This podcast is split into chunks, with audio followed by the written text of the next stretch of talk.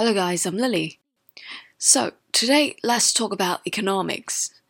Um, as you guys know, economics has been my favorite subject ever since 15, 16 years old, and since I've finally got some free time, um, I've picked some really interesting examples in economics and uh, to introduce to you guys that hopefully you'll find it interesting just as I do. The first example that we have today is the game of chicken. It describes the situation um, in which both parties let the situation to escalate until one of the parties can't bear the risk and react. The first party that react will be regarded as the loser. For example, two drivers drive towards each other on a collision course. One must swerve or both will die in a crash.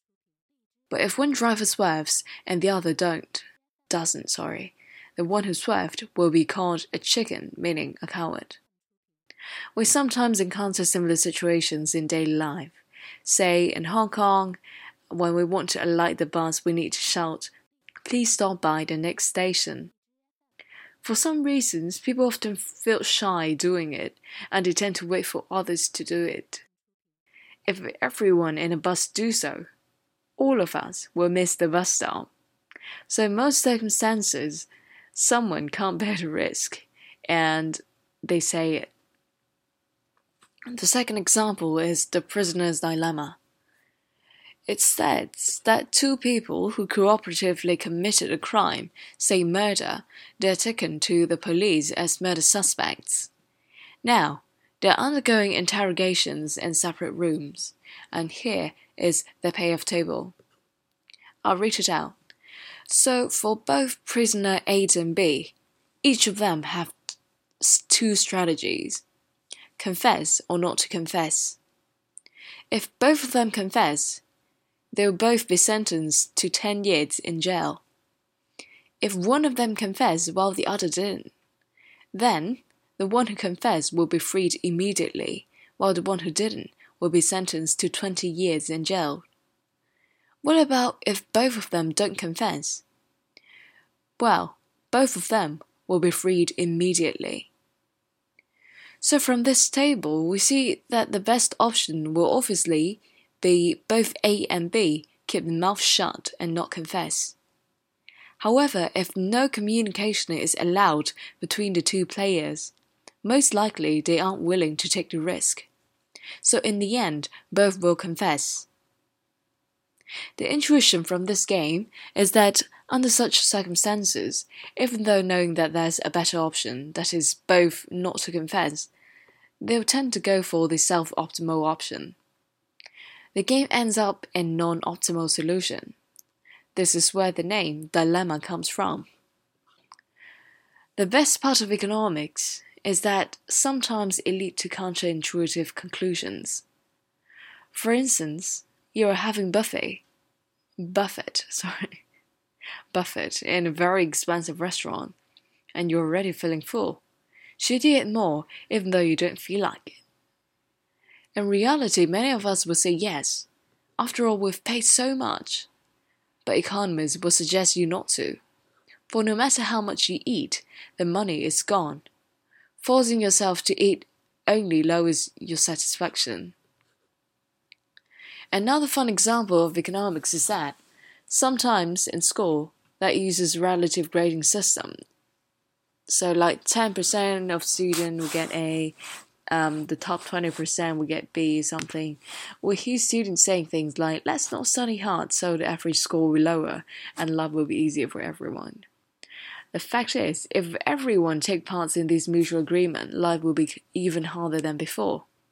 This is because under such circumstances, when everyone isn't studying hard, just by putting in a little bit more effort, they can get a much better score themselves and let others sink. Since everyone has the incentive to do so, in the end, everyone will work harder than they promised to be, or even harder than before the agreement. It's just not going to work. A boring example.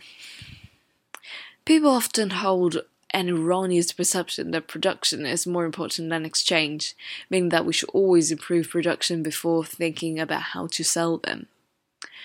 Now, looking back in history, it seems to be the right opposite. The importance of selling to engage in exchange of goods and services can be seen from the following example.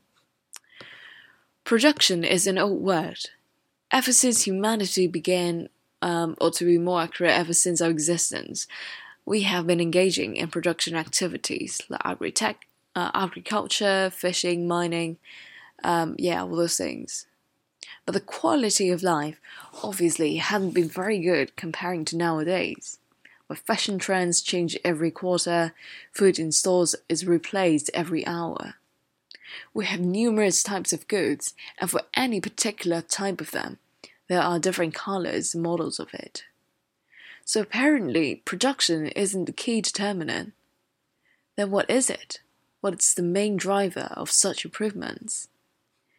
If we take a look at the country with the highest standards of living at different times, Although they might not be strong in military power production, they're likely to be active in trading and have a good market system. The existence of market allows buyers and sellers to pair up, which means instead of producing only the amount that they need and consume, producers can produce excess quantity and sell it to people who are willing to pay for it. And since a market usually consists of multiple sellers, Competitions create incentive to improve in production technology, quality of goods, and so on, leading to an overall rise in the quality of material life. Trade also allows the accumulation of wealth. This wealth played a role in history. So after the Crusades, trades became uh, between the East and West were greatly fostered. As more and more exchange took place, the economy moved from a self sufficient economy to an open economy. The accumulation of wealth from trading activities caused a group of people to become wealthy.